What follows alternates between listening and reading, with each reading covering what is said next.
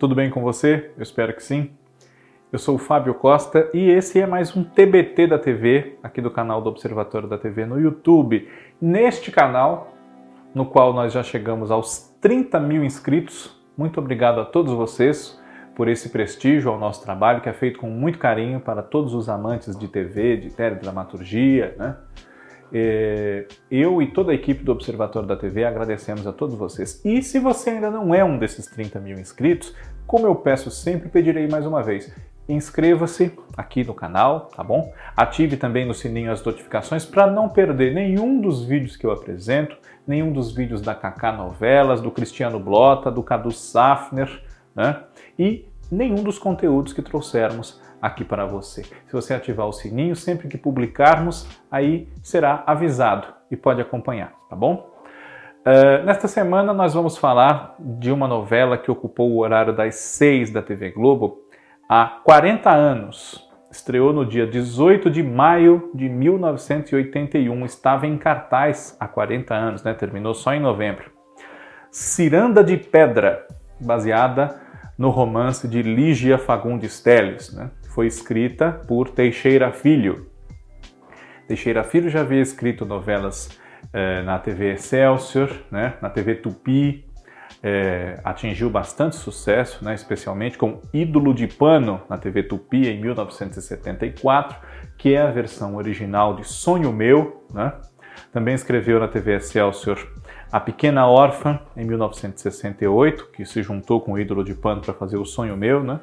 Uh, assinou a adaptação de O Tempo e o Vento, que foi dirigida por Dionísio Azevedo na TV Excelsior em 1967, e com Talma de Oliveira, né, constou, consta como um dos adaptadores da obra de Félix Canhé, O Direito de Nascer, pela primeira vez na nossa televisão em 1964 para 65, produzida pela TV Tupi né, e exibida no Rio pela TV Rio, enfim.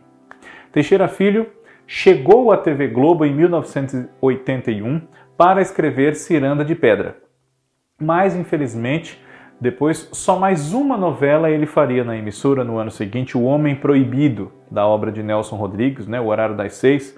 Uh, muita gente não sabe ou não se lembra mais, mas nessa época, entre a segunda metade dos anos 70 e o começo de 1983, Todas as novelas das seis eram baseadas em obras literárias ou em alguns eh, textos teatrais, né? Dona Xepa e A Sombra dos Laranjais, mas as outras todas foram baseadas em romances eh, ou contos, né? houve o caso de contos, mas especialmente romances da nossa literatura. E Ciranda de Pedra foi publicado em 1954 né?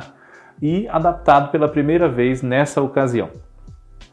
A história se passava em São Paulo, né, na capital de São Paulo, na década de 40, uh, no período ali da, da guerra e do pós-guerra, né, mas é, o conflito central da história, é, é mais só para ambientar historicamente, né, o conflito central de Ciranda de Pedra parte da vida de uma jovem, a Virgínia, que é a, a personagem da Lucélia Santos, né, que foi criada, né, a maior parte da sua vida, pela sua mãe, a Laura, que é a Eva Vilma, com o médico que cuida da Laura, o doutor Daniel, o Armando Bogos, na casa do médico, na Vila Mariana, que é retratada na novela como o bairro onde moram os personagens pobres, né? E os ricos moram nos jardins, né? Enfim, é uma região mais nobre da cidade. E Lembrando que isso se passa nos anos 40, né? Então não sei se hoje a gente diria que a Vila Mariana é um bairro pobre de uma novela, mas enfim, essa é uma outra discussão. é, Virgínia foi criada pelo Dr. Daniel com a mãe dela, a Laura, né? E é, tem muito pouco, contato com o pai dela, um jurista, um advogado muito respeitado, o Dr. Natércio Natanael do Prado, personagem do Adriano Reis, né? Uh, e com as irmãs dela mais velhas, que foram criadas pelo pai. A Otávia, personagem da Priscila Camargo, e a Bruna, que era a Silvia Salgado. Né? Duas moças que viveram sempre no luxo, no conforto, com os preconceitos e virtudes eventuais daquela classe tão alta, tão abastada, enquanto a irmã passava com dificuldades ali junto à mãe, ao doutor Daniel, e a Luciana, que vivia na casa também, era a empregada, né, apaixonada, interessada pelo doutor Daniel, que era a personagem da Maria Helena Velasco. Pois bem, é, Laura se separou do doutor Prado porque eles foram muito infelizes no seu casamento, né? E também porque quando ela se casou, filha também de um jurista renomado, etc., Laura teve do noivo, que depois se tornou marido, a promessa de que não teria que largar os seus, eh, as suas inclinações artísticas, né? ela desejava seguir uma carreira como pintora, enfim. E ele, em princípio, disse que tudo bem, mas depois passou a tolhê-la né? Eh, e desejava uma mulher dedicada apenas a ele, à casa, aos afazeres da, da, sociais ali da classe deles, ele sempre em ascensão no mundo ju, jurídico, né? as filhas, enfim. E Laura foi sublimando o seu desejo de se realizar como artista, aquilo acabou disparando problemas psicológicos nela, né? aos quais ela talvez já estivesse propensa, mas enfim, a vida infeliz que ela levava com Prado acabou fazendo com que ela tivesse uma instabilidade psíquica muito intensa. E o seu médico, o doutor Daniel, acreditava que a causa dos problemas dela não era, não era é, mental, psicológica, né, mas física. E queria cuidar dela. Né? Também por um carinho muito especial, um interesse romântico havido. Né? Então o casal, Prado e Laura, acabou se separando e a menor das três filhas ficou na companhia da mãe. Né? Mas o que a história nos revela no seu decorrer é que Virgínia, na verdade, era filha do doutor Daniel, o médico, e não do doutor Prado, o grande advogado. Né? Isso explicava a incompatibilidade de desenvolver uma a, a, incapacidade deles, né? A incompatibilidade de gênios, a vida ali também entre o pai e essa filha, né? Ou o suposto pai, enfim, o pai que ela acreditava ser seu pai e a incapacidade deles desenvolverem laços reais de sentimentos, de amor, né? Entre as irmãs ali, não havia um carinho, uma integração, não havia lugar para Virgínia naquela casa tão rica, tão luxuosa, tão requentada com a qual ela sonhou por muito tempo, né? Sonhava viver com aquele pai, com aquelas irmãs. Embora também não quisesse largar a mãe à própria sorte quando ela atingiu uma certa idade e passou a viver com o pai. Né? Bruna e Otávia hostilizam a Virgínia, né? elas não gostam daquela irmã com, com a qual elas não cresceram, enfim, e isso dispara muitos conflitos por conta da Virgínia efetivamente fazer um esforço para ser aceita, para se integrar, né? E aí nós resgatamos da abertura da novela, do cenário da mansão que era mostrada como a mansão do Dr. Prado, e do próprio livro da Lígia Fagundes Teles a explicação para o título Ciranda de Pedra. Né? Havia uma ciranda propriamente dançada por anõezinhos em estátuas de pedra no quintal, no jardim da mansão. Né?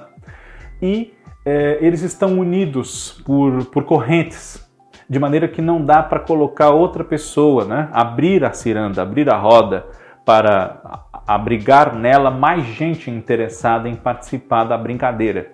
E a Virgínia se sentia assim, né? É, proibida de se integrar a uma realidade na qual ela é um estorvo, ela é indesejada. E contribuía muito para isso também a hostilidade não, vinda não só das irmãs e a indiferença do pai, mas também o modo intransigente como ela era tratada pela governanta alemã da casa, a Frau Hertha, uma criação lembrada até hoje na carreira da atriz Norma Bloom. Né? Pois bem, Virginia, na infância, havia sido namoradinha de um rapaz, é, filho de uma família amiga, né, ali das relações dos Prados, os Cassini, que era o Luiz Carlos, personagem do Roberto Pirillo. Ele que era filho da dona Celina, a Ana Lúcia Torre, uma velha amiga da Laura, e do Cícero Cassini, um imigrante italiano que enriqueceu e tinha problemas de aceitação pela sociedade paulista, o personagem do Castro Gonzaga. Cícero e Celina também eram pais da Letícia, papel da Mônica Torres, através da qual Lígia Fagundes Teles e o autor da novela, Teixeira Filho também, é, de maneira mais clara no livro e menos clara na TV, né? mas através dessa personagem foi abordada a questão da homossexualidade feminina, né? com os limites do horário das seis, né? e falando de 1981, né? vamos lembrar disso. Muito bem. Virgínia tinha um interesse né, pelo Luiz Carlos, eles se reencontram quando ela vai morar com o Dr. Prado e as irmãs, mas na infância ele não namorou só a Virgínia, namorou também a Otávia. Então ela se sentiu ameaçada por essa chegada da Virgínia, também por causa do Luiz Carlos, e isso apesar de ela viver um romance enrustido ali, escondido de todos, com o Pedro, salvo engano meu, que era o personagem do Fábio Junqueira, um dos empregados da casa, o filho da cozinheira, né? a Vicença, que era a Gilda Sarmento, e filho também do seu Manuel, que é o Arthur Costa Filho. Todos ali funcionários com funções variadas para cuidar daquela casa imensa, né? Uh, o seu Manuel, uma espécie de supervisor dos outros empregados, um, não vamos dizer que um mordomo, mas enfim, e a dona Vicença, chefe da cozinha, né? responsável pela cozinha. Por quê? Até não dá para dizer que o seu Manuel era o chefe de todos os funcionários mesmo, porque quem comandava a casa era a Frau Herta. Pois bem, tão apaixonada, tão interessada pelo Luiz Carlos, a Virgínia não, não é, abre a possibilidade de ser feliz com um rapaz pobre como ela, né? que gosta dela realmente e não tem nenhuma Otávia atrapalhando a vida dele, que é o Eduardo, é, o personagem do Marcelo Pique. Né? Marcelo Pique, esse personagem, o Eduardo, ele morava na Vila Mariana também, né? filho da dona Bibiana, que era Joyce de Oliveira, neto da dona Bela, a Elza Gomes, né? e ele gostava muito da Virgínia, mas por conta dessa, dessa, dessa, grande paixão dele, de, dele por ela e dela pelo Luiz Carlos, né? ele acaba sublimando, abrindo mão dessa paixão e torna-se o grande amigo que essa moça tem, né, com quem ela pode desabafar sobre os sofrimentos que ela tem na vida, enfim. E ele acaba podendo se acertar romanticamente com uma moça que também mora na Vila Mariana e gosta muito dele de um jeito que a Virgínia não pode gostar, que é a Margarida, papel da Alzira Andrade, né? que era uma moça muito bonita, né? irmã da Denise Del Vecchio, né? Ela havia feito novelas na TV Tupi, na TV Bandeirantes também, né? Entre elas é, Cavalo Amarelo e O Direito de Nascer.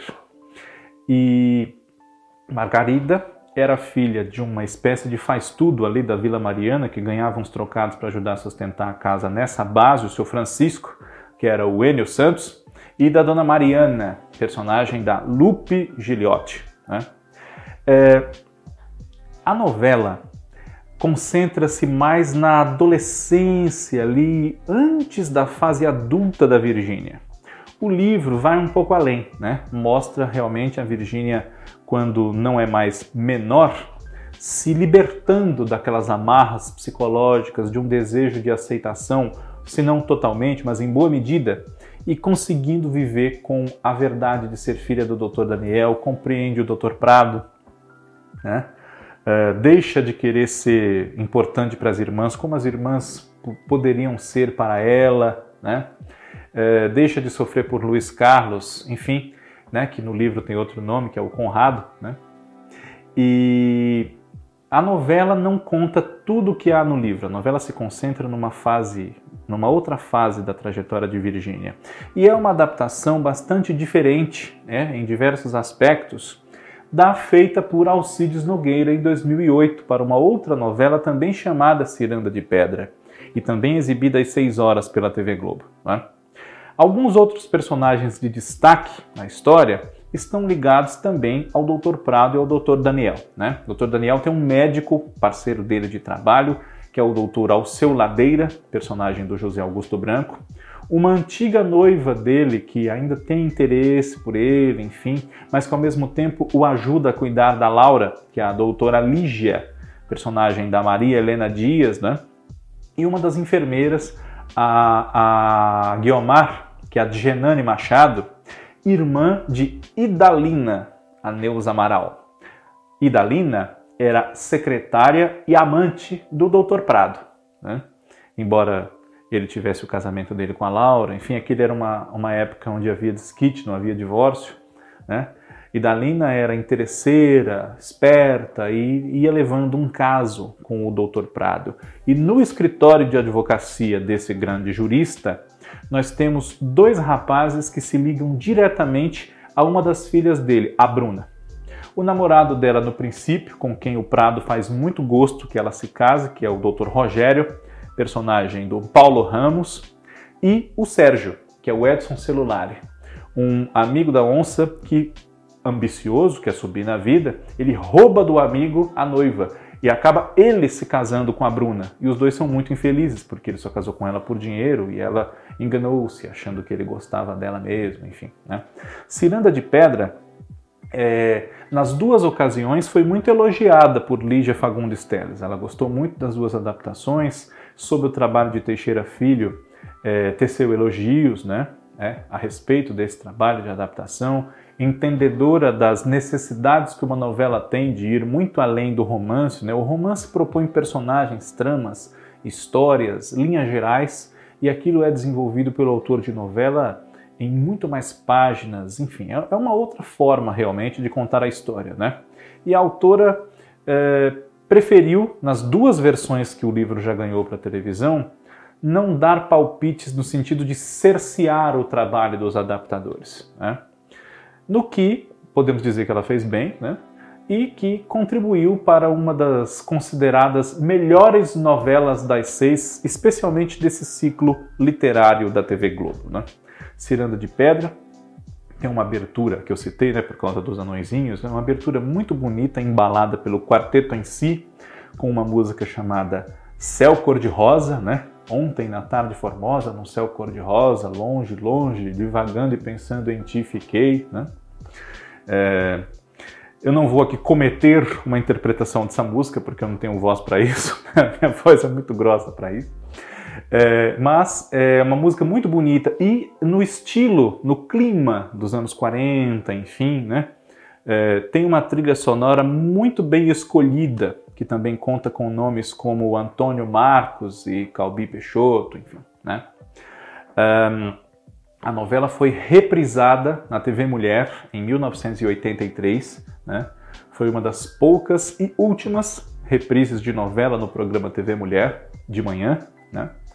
Uh, teve direção de Wolf Maia, pela primeira vez assinando uma direção na TV Globo, direção geral de Reinaldo Buri, o diretor de Sonho Meu, que vemos agora, diretor de novelas recentemente desse ciclo infantil do SBT, né? e de muitos trabalhos mais e supervisão do núcleo das seis nessa época, nesse e em muitos outros trabalhos, de Erval Rossano. Quem sabe, né? Globoplay, Canal Viva, enfim, disponibilizem para nós um dia essa adaptação tão interessante, com trabalhos elogiados da Eva Vilma, da Lucélia Santos, do Adriano Reis, da Norma Blum, né? Uh, Ismael Fernandes, na sua Memória da Telenovela Brasileira, fala que era um duelo a três ali entre a melhor interpretação de atrizes, Norma Blum, Eva Vilma e Lucélia Santos. Né? E, sem dúvida, seria uma boa pedida que essa novela pudesse ser oferecida aí a novas gerações que não puderam vê-la. Né? Há 40 anos exibida e há 38 anos ela não é reprisada. Ciranda de Pedra. TBT da TV semana que vem está de volta. Grande abraço para vocês, obrigado pela audiência de sempre. Tchau.